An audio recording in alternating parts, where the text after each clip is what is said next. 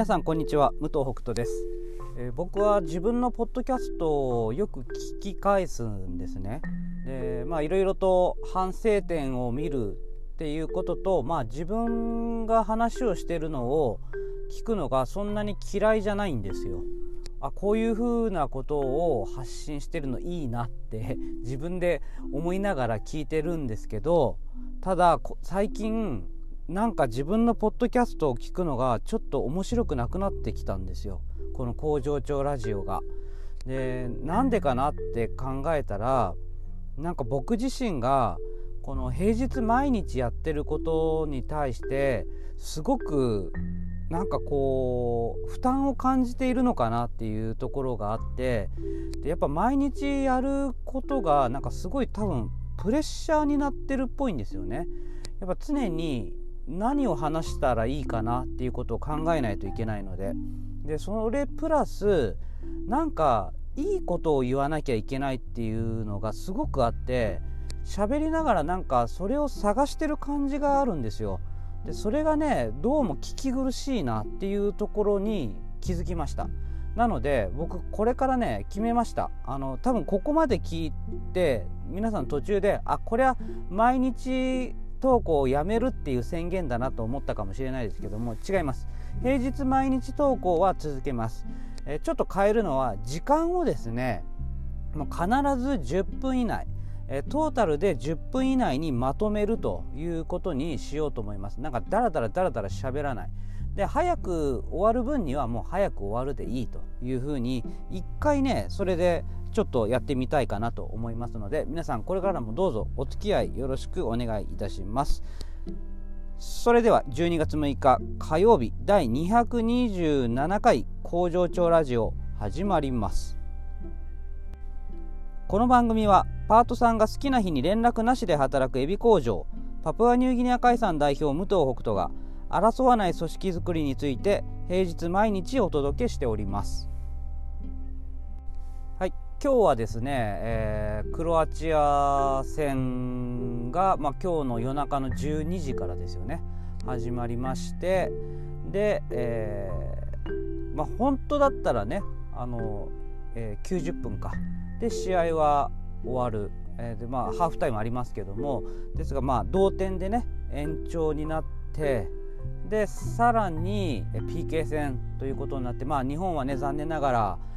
えー、PK 戦で敗退ということになりましたけども、まあ、このね、えー、組織の、ね、話の中で見るとですね、まあ、前回のあのスペイン戦の時にですね、まあ、朝4時から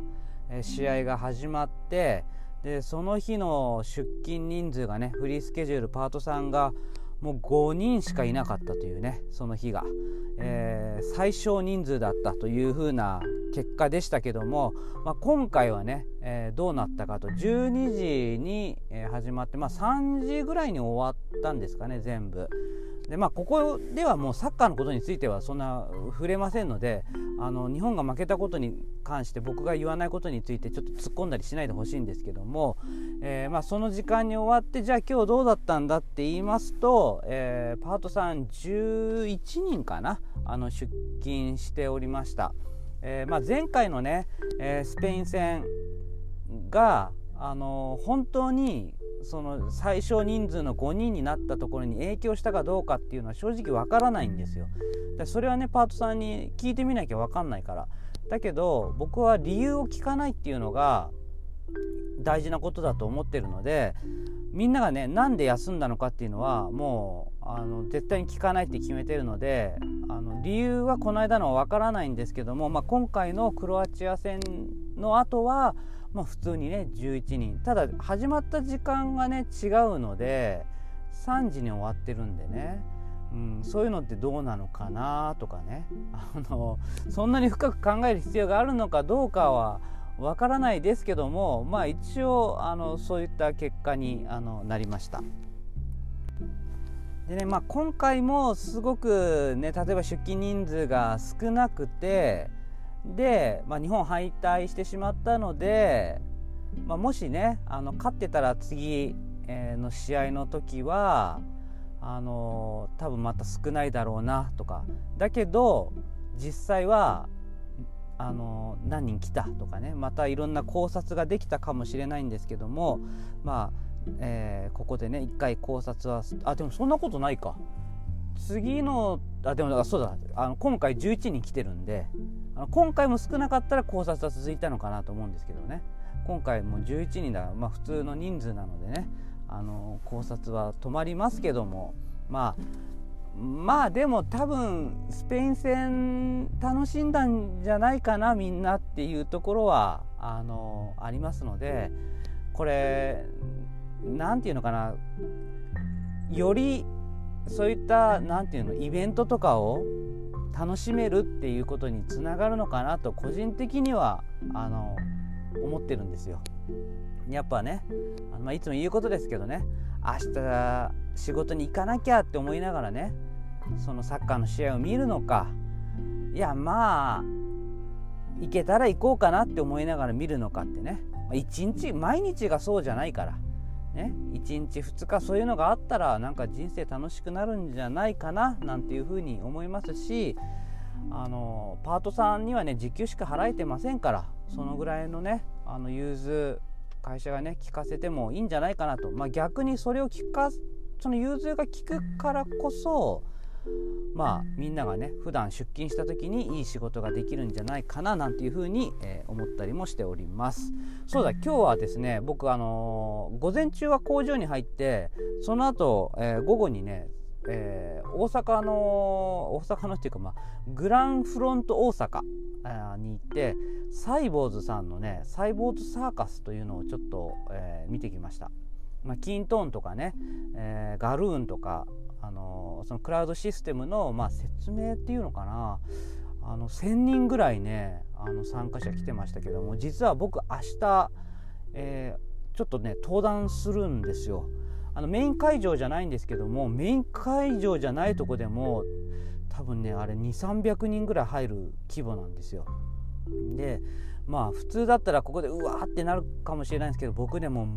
めちゃ燃えておりましてえー、今日ね明日あのそのサイボーズの社長室のフェロー社長室フェローっていうのかな？の野水さんとその対談形式で話をするんですけども今日ねちょうどお会いすることができて明日のことをねちょっと事前にいろいろと話をあのしたんですけどまああのねここであんまり言っちゃいけないと思うんですけどねまあやっぱりね